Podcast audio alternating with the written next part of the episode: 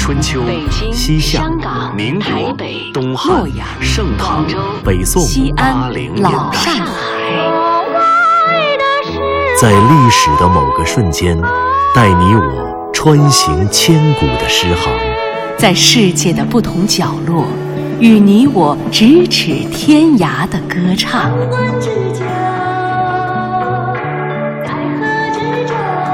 品读歌声里的诗行，吟唱诗句中的乐章，《诗遇见歌》第二季，归来吧，《诗经》。地东是座私奔的桥，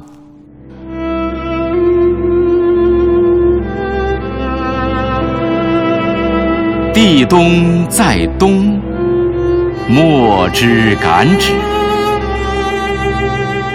女子有行，远父母兄弟。朝积于夕，重朝其雨。女子有行，远兄弟父母。乃如之人也，怀婚姻也，大无信也。不知命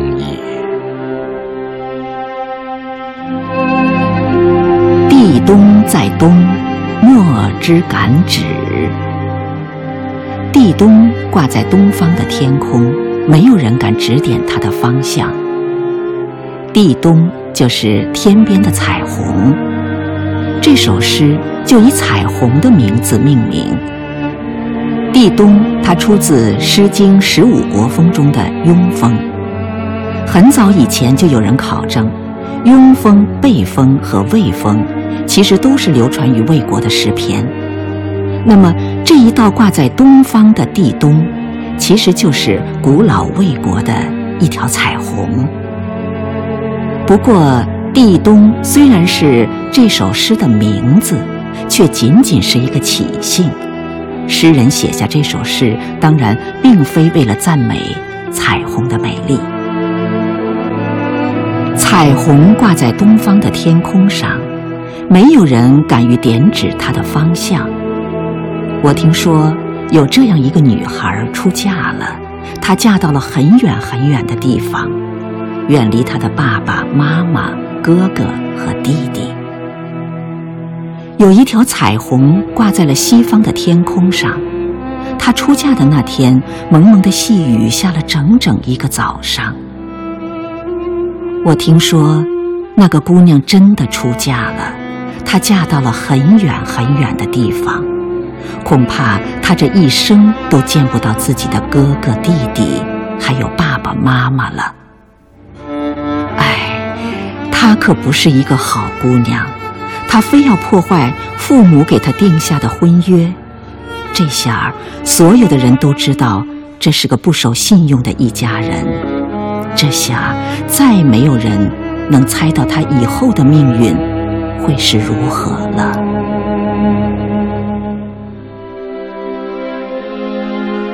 原来地东的诗来自一个有彩虹的早晨。诗人看见了彩虹下一个他曾经认识的姑娘，拒不接受父母安排好的婚姻，悔婚远嫁他乡。诗人有感，打算用一首诗谴责抨击这种坑害家人也坑害自己的行为，从而维护社会的婚姻秩序，崇尚父母之命、媒妁之言的传统婚姻。原来这首地东的诗，竟然是一首超级封建的警示诗。这样一种宣传包办婚姻、坚决反对自由婚姻的诗，实在与今天我们的价值大相径庭。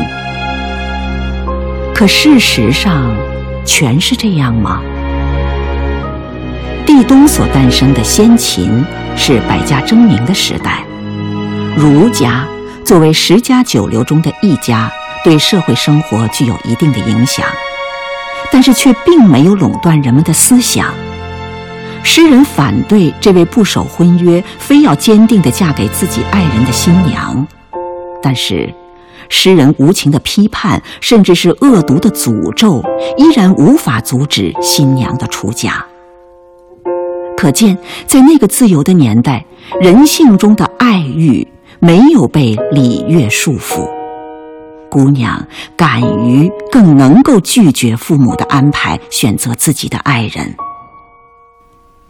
地冬》这首老夫子写成的封建诗，却从另一个侧面记下了爱情的自由。由此，《地冬》是一首封建的诗。却又是一座私奔的桥。在那个满是彩虹的早晨，姑娘的婚礼虽然被写诗的夫子搅了，而且在后来的时光里，那么多迂腐的书生、古板的士大夫都站在了夫子的身后，一起诅咒那私奔的姑娘。但好在他选择了自己的真爱，想来一定获得了自己的幸福。只不过，这世俗的世界欠他一个祝福。当雨过天晴的时候，当彩虹出来的时候，就让我们登上他私奔的彩虹桥，为他送上一个隔空两千年的祝福吧。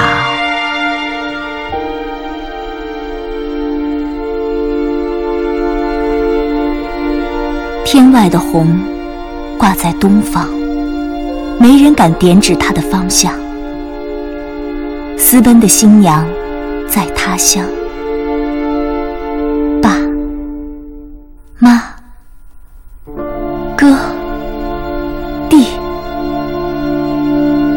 好吗？清晨的红挂在西方，蒙蒙的雨是终了清晨的衣裳。私奔的新娘在他乡，哥、弟、爸妈，你们好天外和清晨的红，东方和西方的天空，我是追红长大的新娘，爸爸妈妈、哥哥和弟弟。只有我，私奔在自由狂欢的路上。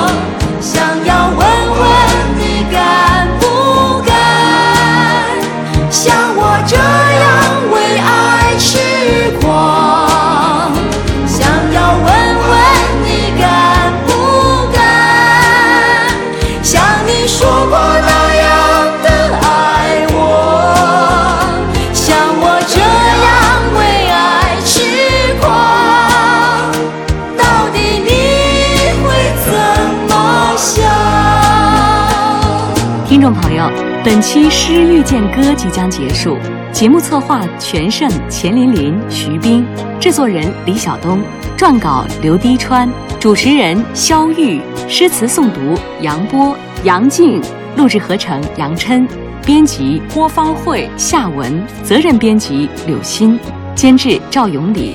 本节目由中央人民广播电台中国民乐数字频道出品，对台湾节目中心、中国之声新媒体、中国广播客户端联合制作播出。下期再会。